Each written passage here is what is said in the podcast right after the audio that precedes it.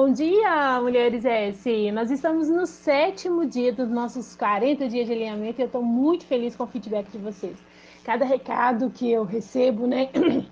Cada confirmação é, dos áudios, dos textos, isso alegra muito meu coração, me faz sentir parte, né?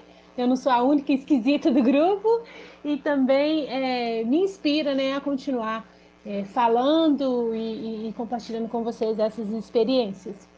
Bom, gente, vocês devem ter visto aí que hoje gente vai falar de prioridade. Eu, e por favor, eu não vou falar de prioridade, ah, a primeira coisa tem que ser Deus, tem que ser a sua justiça, porque isso você sabe.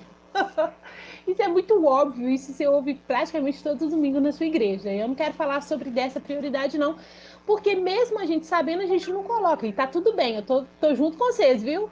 A gente fala, né, que Deus é a nossa prioridade, mas Vamos pensar, quanto tempo que a gente é, separa para ter um, um, contato com ele, né? Direto com ele. Enfim, mas isso é discussão para uma outra conversa. Hoje eu quero falar de... Tudo bem, depois de Deus, qual que é a sua prioridade? Eu quero que você liste três coisas que é muito importante na sua vida depois de Deus. Vou te dar uns 10 segundos aí. Um, dois, três. Brincadeira, gente, ó. Mas faça, tá? Faça aí. Para esse áudio e faça, né? Para sua resposta não ter é, motivações pelaquilo que eu vou falar agora, tá bom? Então tá bom. Quando me fizeram essa pergunta, né? Lógico que Deus veio em primeiro lugar, aí depois eu coloquei assim: minha família, coloquei o meu trabalho e o meu ministério. E, e aí, essa, a pessoa né, que me fez essa pergunta virou para mim e falou assim: e aonde que está você? Porque naquele versículo que fala que é para a gente amar a Deus sobre todas as coisas e o próximo como a nós mesmos, entre o amor de Deus e o amor ao próximo, existe uma pessoa importante, sou eu. E naquele momento eu me dei conta que eu não estava me priorizando dentro de tudo que eu tinha para fazer, tudo que eu tinha para né, para servir, as pessoas que eu tinha para servir, eu não tinha colocado um, eu, a minha pessoa. E essa foi uma reflexão muito profunda que eu fiz e durou dias, porque eu comecei a ver que quando eu chego no supermercado para fazer as compras, aqui em casa a gente vai faz compras em comboio, né? Vai os meninos e vai todo mundo, e é uma festa.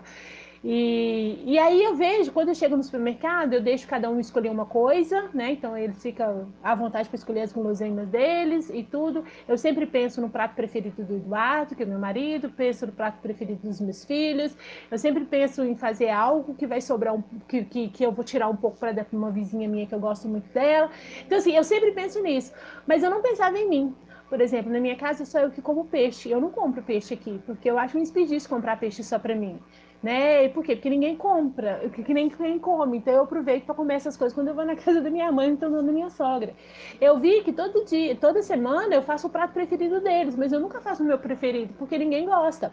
E eu vi que em pequenas coisas eu estava me deixando para trás.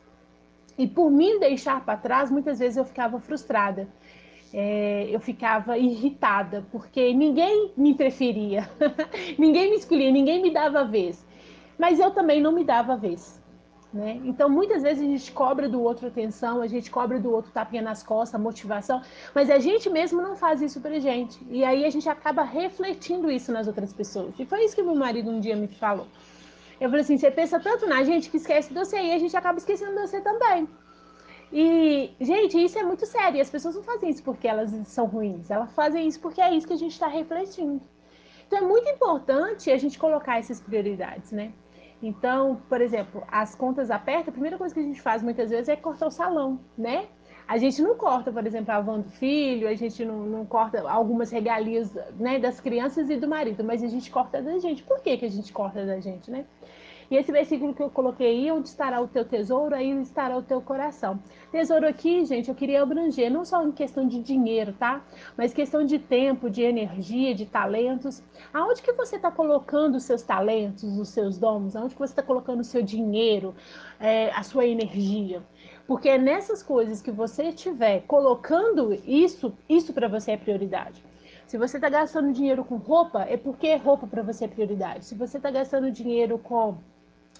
é, cursos, é porque isso para você é, é, prioridade. Se você está gastando com maquiagem, se você está. Enfim, o que, que você estiver gastando, o seu tempo, o seu dinheiro, é, é nisso aí que está o seu coração. Na hora que você entra no Google, na hora que você liga a internet, quando você entra no Instagram, quais são as coisas que você mais vê?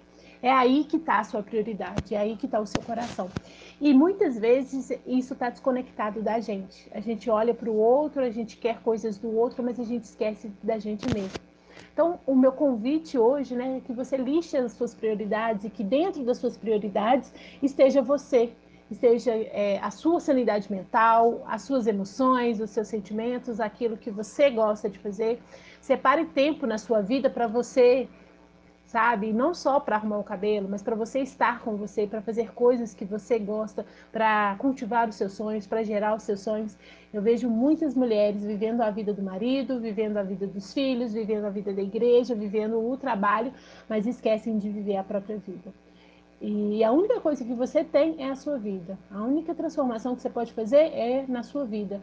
A única mudança que você pode ter é com relação a você. Então, fica aí o convite, né, para você listar as prioridades e colocar você como prioridades também, tá bom? Fica com Deus, excelente dia e até amanhã. Tchau, tchau.